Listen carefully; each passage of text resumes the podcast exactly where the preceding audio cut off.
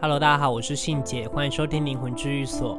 在开始之前，要再次提醒大家，如果还没有订阅频道的朋友，可以赶快订阅；还没追踪灵魂治愈所 IG 的，也赶快追踪。希望能在发布新的主题的时候，你们可以在第一个时间收听到。好，那我们今天要来聊的主题很特别，是有关于轮回转世来地球的火星人，也就是二零零三年最有名的火星男孩。这位火星男孩出生于俄罗斯，然后从小就天赋异禀，出生十五天就会爬行，一岁多就能读懂所有的报纸。而这件事记录在俄罗斯真理报的一篇报道里。据当时记载的人说啊，火星男孩七岁那一年，与亲友们出去露营的时候，在萤火晚会上，他突然叫大家安静，他要讲一个故事。而在场的人呢，都抱持着要听这位小男孩说出什么样的幼稚故事。结果他说出的故事让大家瞠目结舌。他说他是从火星转世来到地球的，而以前的火星有高等的文明，甚至能清楚地把一些高科技的名词与他前世身为火星人如何搭着飞船飞往地球的一些记忆，甚至飞船的内部细节都能描述与绘画出来。我想，这应该不是一个七岁小男孩能说出来的话，肯定在他的灵魂里面深藏着那一些以前是火星人的记忆。那首先呢，我想跟大家解释，在无形世界里面呢，都是以宇宙为中心。如果是以宇宙为中心的话，你就会发现，其实地球只不过是在太阳系的一颗行星而已。而我们呢，也不该被地球上的宗教所局限住格局。你就会发现，地球上的宗教灵体也只不过是存在于这个地球上的灵体而已。当然，他们懂得肯定比我们人类还多，有非常非常多值得学习的地方。但我以前说过，修炼灵魂的起点可能始于宗教，但修炼灵魂的终点绝对不是宗教，而是宇宙。而在无形世界里啊，太阳系的所有行星都算是共体，所以在轮回的过程当中，这些曾经生活在太阳系其他星球的灵体，也都有机会轮回到地球上。我在这边特别的强调，轮回啊这个词是宇宙的归论，也许会因为某些宗教规则的认知而否认这个词。但“轮回”这个词在各个国家也在以前做过相关的研究，发现轮回不局限于国家与宗教信仰，而是无形宇宙的归论。大家常说的命运，命运，命运这个词其实就是束缚在太阳系里，在太阳星系里的所有生命体几乎都是命运底定的，几辈子以前的轮回转世与这辈子的所有相遇也都是底定的。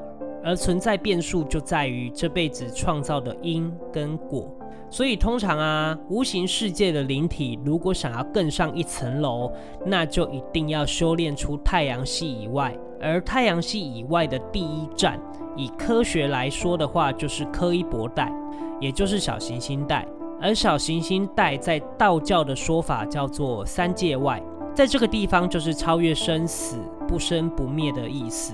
而如果修炼超过三界外的话，就叫做无极界。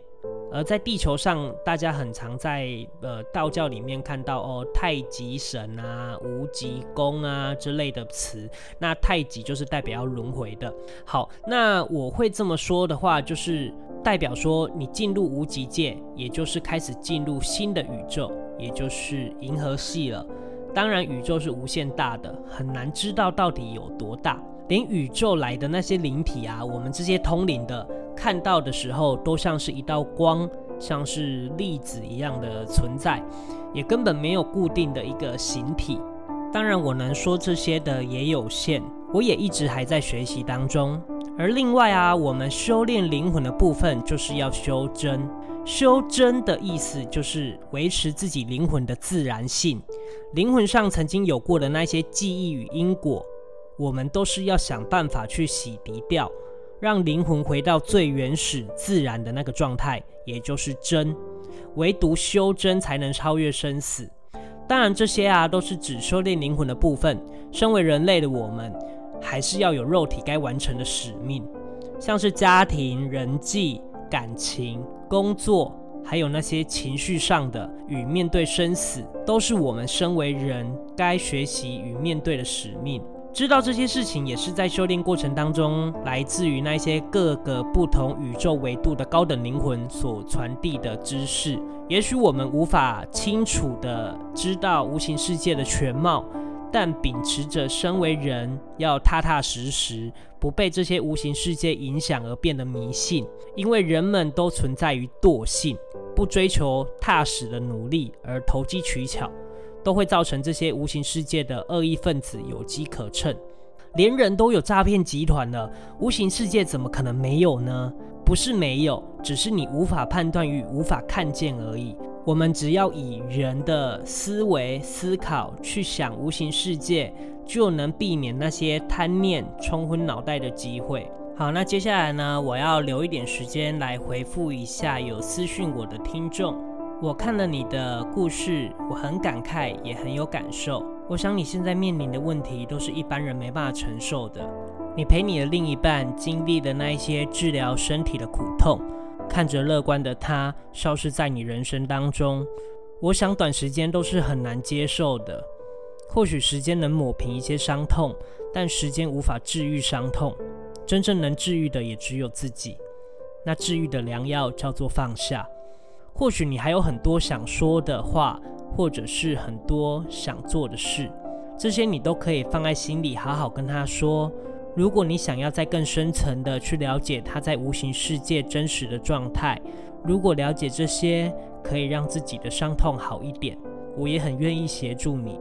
但要记得，知道了这些事情之后，看能帮助他什么，把最后想做的事情做一做。那最终还是得在心里轻轻地放下它，因为思念的线往往连接在另一半的灵魂上，那些思念的线无惧于灵魂的本身，甚至有可能会成为羁绊，所以放手是一个好的选择。也希望你在这些日子可以好好的照顾自己。你接下来的日子还赋予很多的责任，还有更多的人生关卡需要去破。希望这些善念的建议可以帮助到你。好，那这一集我们就说到这边。有什么疑惑或者是问题，也都可以私讯 IG 跟我讨论。如果这集你觉得有意思，或是有学到新知的话，可以分享给一个朋友听。也谢谢大家收听灵魂治愈所，我是信姐，我们下次见。拜拜。